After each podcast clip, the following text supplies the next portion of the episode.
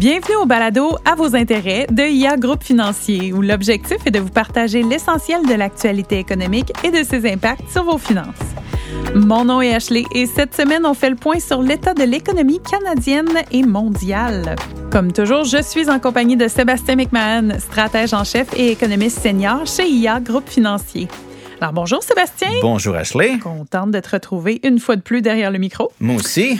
Alors, Sébastien, ça fait un petit bout que les économistes nous parlent de risque de récession en 2023 mais on la voit pas encore à la mi-année. On a pensé que ça serait peut-être un bon moment, un, moment bien choisi, pardon, pour faire le point sur l'état de l'économie mondiale et canadienne. Oui, tout à fait. Puis ces épisodes-là, on en fait un de temps en temps, qu'on fait le point sur où on en est. Euh, puis euh, c'est important de le faire de, façon régulière parce que l'économie, ça bouge vite. Oui. Puis euh, je vous dirais qu'on n'est pas dans le camp qu'il y a une crise qui s'en vient. On n'a pas, on n'a jamais été dans le camp qu'il y a une récession terrible qui s'en vient. Tout ce qu'on a mm-hmm. toujours vu nous, de notre côté, c'est une espèce de période, euh, de période de consolidation économique. L'économie se rééquilibre. Il faut, faut pas oublier que le resserrement de politique monétaire, la hausse des taux de la Banque du Canada, en bon français, ben, a été assez, euh, assez rapide, est assez récente. Puis ça prend un bout de temps avant que tout ça soit digéré dans l'économie. Donc, on dit que généralement, chaque décision des banques centrales, ça prend 18 à 24 mois avant d'avoir l'effet complet. Donc, on est dans un monde où tout va vite. Là. Puis là, la dernière hausse est en janvier. La première est en mars dernier. La plus grosse hausse du groupe est en juillet 2022. Donc, ça fait même pas un an encore. Donc, faut laisser le temps au temps. Donc euh, là, l'économie est en train de digérer tout ça, mais quand même, ce matin, avant d'enregistrer euh, ici, ben on a eu les chiffres du PIB canadien pour le premier trimestre. Puis euh, quand même, le premier trimestre était beaucoup plus fort qu'attendu, une croissance de 3,1 Fait que le Canada, l'économie va bien. Puis ça, ça va bien, mais il faut juste penser que, tu sais, mon, mon rôle de stratège, c'est de d'analyser l'économie puis d'en faire des stratégies de placement. Ben l'économie, si on a une période de consolidation, est-ce que ça ralentit progressivement, ben c'est pas porteur nécessairement pour des classes d'actifs plus risquées dans ce temps-là. C'est pour ça qu'on dit qu'on est un peu plus prudent puis défensif. Ça veut pas dire qu'on pense qu'il va y avoir des, des, des, des euh, euh une catastrophe économique euh, mm-hmm. qui s'en vient. Donc pas du tout. Puis quand on regarde l'épisode dans lequel on est là, ben c'est encore difficile de faire des parallèles historiques parce qu'une période post-pandémie, ben, il y avait l'épidémie euh, l'épidémie de la, grippe espagnole il y a une centaine d'années, mais c'était un autre monde. Là. Donc, euh, regardez, il y a plusieurs pièces de, de l'échiquier qui bougent, disons. Puis, euh, ben, on est encore en train de d'apprivoiser tout ça, je vous dirais. Donc, euh, peut-être ce que je te proposerais aujourd'hui, peut-être on pourrait décomposer un peu les grands morceaux de l'économie, voir comment ça va. Puis, on va tout mettre ça ensemble pour voir bon, ben, quel, euh, quel portrait qu'on pourrait donner à tout ça? Parfait. Puis là, si on, parle du PIB, justement, la base, ça commence avec la consommation des ménages. Oui, puis selon les régions, la consommation des ménages, c'est environ 60 à 70% du PIB. Donc, le gros de l'économie, c'est les consommateurs, les dépenses qu'on fait, biens, services. Euh, je vous dirais, il y a encore beaucoup d'épargne qui est accumulée, euh, qui a été accumulée pendant la pandémie, qui est dans les comptes de banque des, euh, consommateurs, des ménages.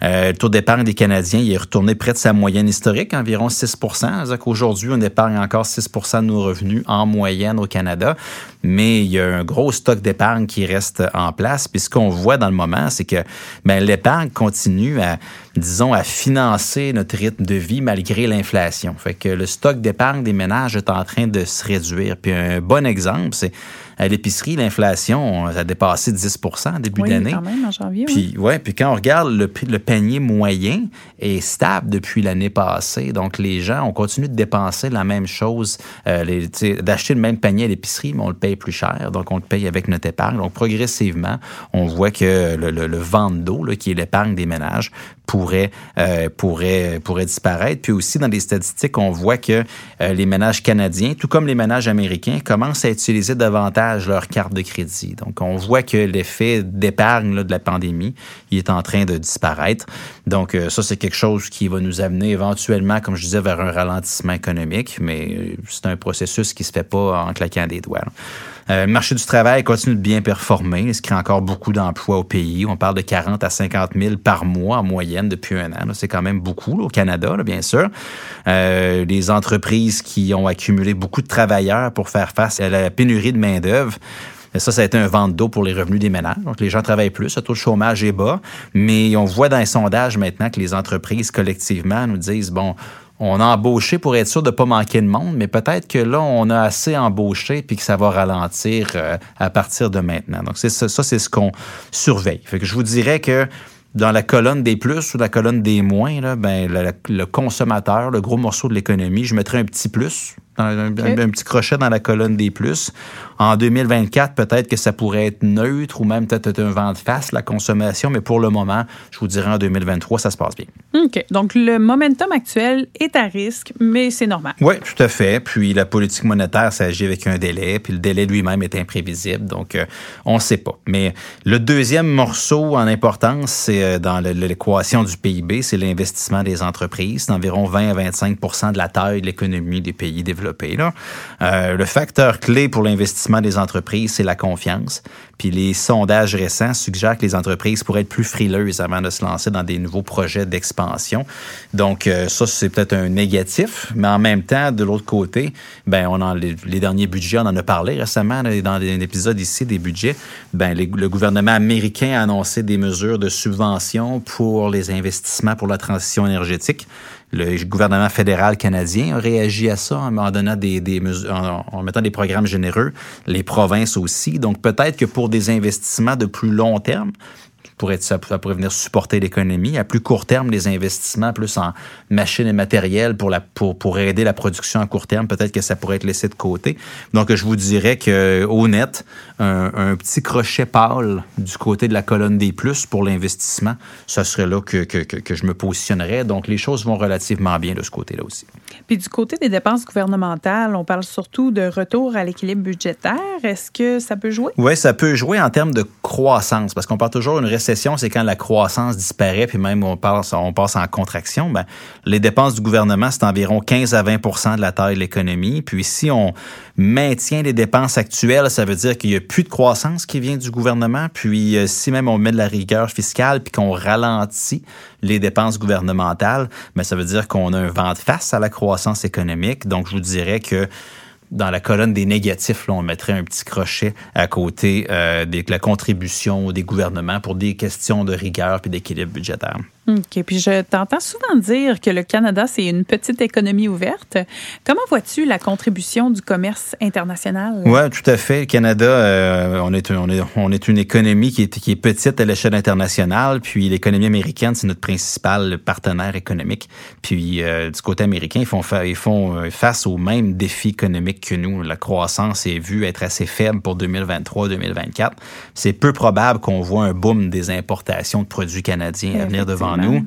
Euh, même chose pour la Chine qui a réouvert euh, post-COVID, enfin, sauf qu'ils ont réouvert un peu au mauvais moment parce que s'ils ont ouvert au moment où l'économie mondiale ralentissait, puis la Chine, ont produit beaucoup euh, des biens qui sont exportés à l'international, donc le timing n'était pas très bon. Donc, je vous dirais que je mettrais un petit moins aussi dans la colonne, mettons un petit crochet dans la colonne des négatifs pour le bilan à l'international.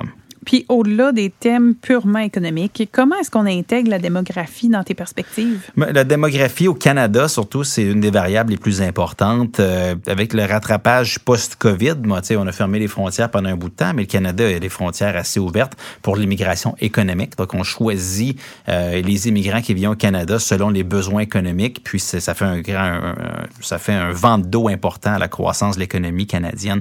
Puis euh, en 2022, il est rentré à peu près un million de nouveaux Canadiens. Donc, c'est 2 de croissance démographique, ce qui est énorme. Euh, puis, il faut aller dans, la période après-guerre avec le baby boom pour voir des chiffres de croissance comme ça. Mais maintenant, c'est pas des bébés, c'est des, des nouveaux arrivants. puis, tu sais, les nouveaux arrivants qui viennent ici, ben, ils ont des actifs, ils s'intègrent rapidement au marché du travail, donc ça change la donne. Donc, je vous dirais que les chiffres canadiens devraient être très résilients pour la croissance économique, mais il faut commencer à regarder au Canada des données per capita. Donc, probablement qu'on va voir per capita, la consommation baissée, per capita, le PIB euh, stagné, mais au niveau total, bon, ben avec le, le, support qu'on a de la croissance de la population, faut s'attendre à ce que l'économie canadienne s'en sorte bien. Fait que si on fait le bilan de tout ce qu'on vient de raconter là, ben, en 2008, en 2020, le Canada avait été plus résilient que les autres pays. Donc, si on voit des probabilités de récession, peut-être environ 50% du côté américain d'ici mi-2024, fin 2024, c'est encore, on est un peu sur la clôture. au Canada, il faudrait dire c'est plus 30-35% euh, d'ici la fin 2024 à cause de tous ces facteurs-là. OK, ben merci beaucoup Sébastien, encore une fois très instructif. Puis à tous les auditeurs, merci d'avoir été là. Si vous avez aimé l'épisode, on vous invite à partager à votre entourage ou à donner votre avis sur la plateforme d'écoute Apple, Spotify ou Google Balado. Merci et on se retrouve la semaine prochaine. Vous avez aimé cet épisode et vous aimeriez en apprendre davantage sur l'actualité économique? Abonnez-vous à notre balado à vos intérêts, disponible sur toutes les plateformes. Vous pouvez aussi visiter la page Actualité économique sur ia.ca et nous suivre sur les réseaux sociaux.